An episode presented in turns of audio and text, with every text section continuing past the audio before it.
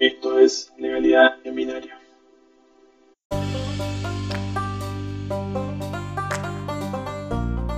Hola,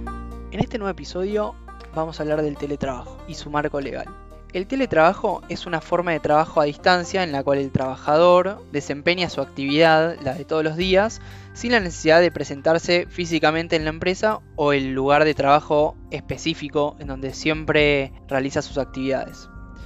se, realiza mediante la utilización de tecnologías de la información y comunicaciones y puede ser efectuado en el domicilio del trabajador, en otros lugares o establecimientos ajenos al domicilio del empleador. Por lo que, pese a no estar en la oficina, lo que consigue el teletrabajo es trasladar todos estos procesos rutinarios del trabajador al lugar donde se encuentre este, manteniendo los horarios, responsabilidades y tareas. Eso es lo que diferencia el teletrabajo del resto de trabajos remotos, es decir, el control. Cabe aclarar que se lo suele confundir con el home office de forma errónea, ya que la diferencia fundamental es que en el home office el trabajador no está bajo el control rígido del empresario, sin embargo en el teletrabajo sigue habiendo este control del, empleador en la rutina del, trabajador, pero con horarios flexibles y con algunos beneficios para el trabajador que esté efectuando esta modalidad de trabajo. Por lo que eso es lo que también lo diferencia el teletrabajo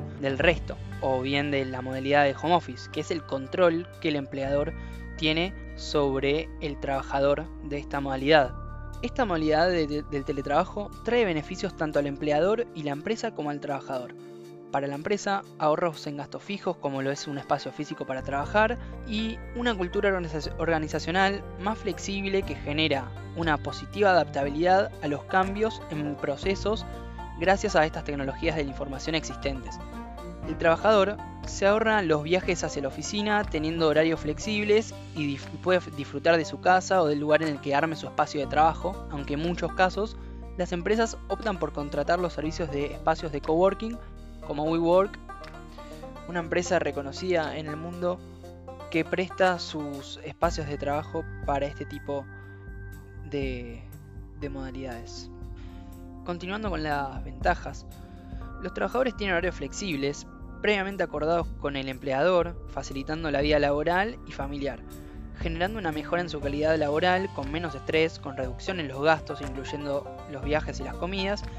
y esta reducción del tiempo muerto de lo que implican los traslados, permiten disponer de mayor tiempo para otras actividades extralaborales. También es una manera de permitir a los empleados trabajar con mayor libertad, sin tanto control de su empleador, más bien por cumplimiento de objetivos, haciendo esto que los empleados trabajen de una forma más productiva, incentivando la, la creatividad y la calidad del trabajo a realizar. Sin embargo, tiene cosas negativas y sus desventajas, como lo es una menor socialización y participación por parte del trabajador para con la empresa,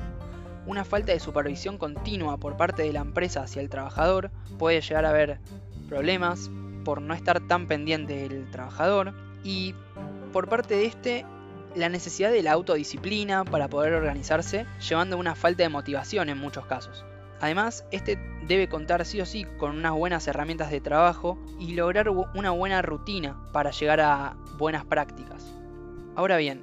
la coyuntura actual de la cuarentena nos obliga a volver a ponerle foco a estas modalidades de trabajo que se vieron muy demandadas y casi de forma obligada para que las empresas y los trabajadores puedan subsistir. Estas tuvieron y están teniendo que adaptar todos sus procesos de trabajo a esta nueva realidad. Por ejemplo, en mi empresa teníamos servicios por excepciones para sus trabajadores y actualmente se tuvo que adaptar a la modalidad de teletrabajo para todos sin perder de vista la productividad y la eficiencia, pero ponderando las herramientas existentes de tecnología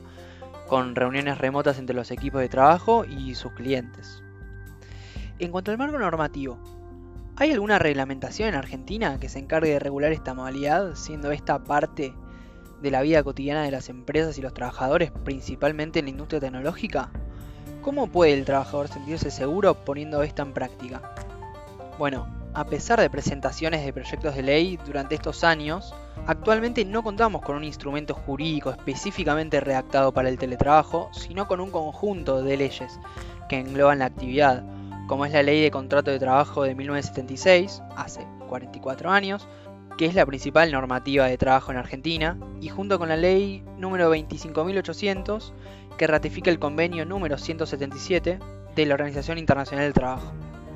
En los artículos 1, 3 y 4 del convenio se destacan las definiciones de trabajador a domicilio y empleador, con las correspondientes características que tiene que tener una persona para que se la considere trabajadora a domicilio o empleadora. Además, se destaca en el artículo 3 que en materia de trabajo a domicilio deberá promover la igualdad de trato entre estos trabajadores y los trabajadores que no practican esta modalidad, sin importar la locación en la que éste trabaje. Ambas reglamentaciones hablando de la Ley de Contrato de Trabajo y la Ley 25.800, cubren la actividad correspondiente a los trabajadores contratados en relación de dependencia, englobando el teletrabajo, pero sin mencionarlo, sin definirlo ni reglamentarlo puntualmente. De todas formas, existen resoluciones por parte de la Superintendencia de Riesgos del Trabajo en su resolución 1552 del año 2012, contemplando las condiciones mínimas de seguridad e higiene para los trabajadores que desempeñan esta modalidad en el marco de la Ley de Higiene y Seguridad en el Trabajo 19.587 y la Ley de Riesgo de Trabajo 24.557. Además, en esta resolución se define el teletrabajo y las prácticas que debe realizar el empleador para beneficio del trabajador como disponer de sillas ergonométricas, un extintor contra incendios, un botiquín de primeros auxilios, entre otros materiales para practicar esta modalidad. Y como fundamental, se debe especificar la información esencial de la persona, como el quit, el lugar en el que va a estar, la cantidad de días y horas que trabaja en la semana, para notificar a la RT asegurando un espacio con un correcto higiene.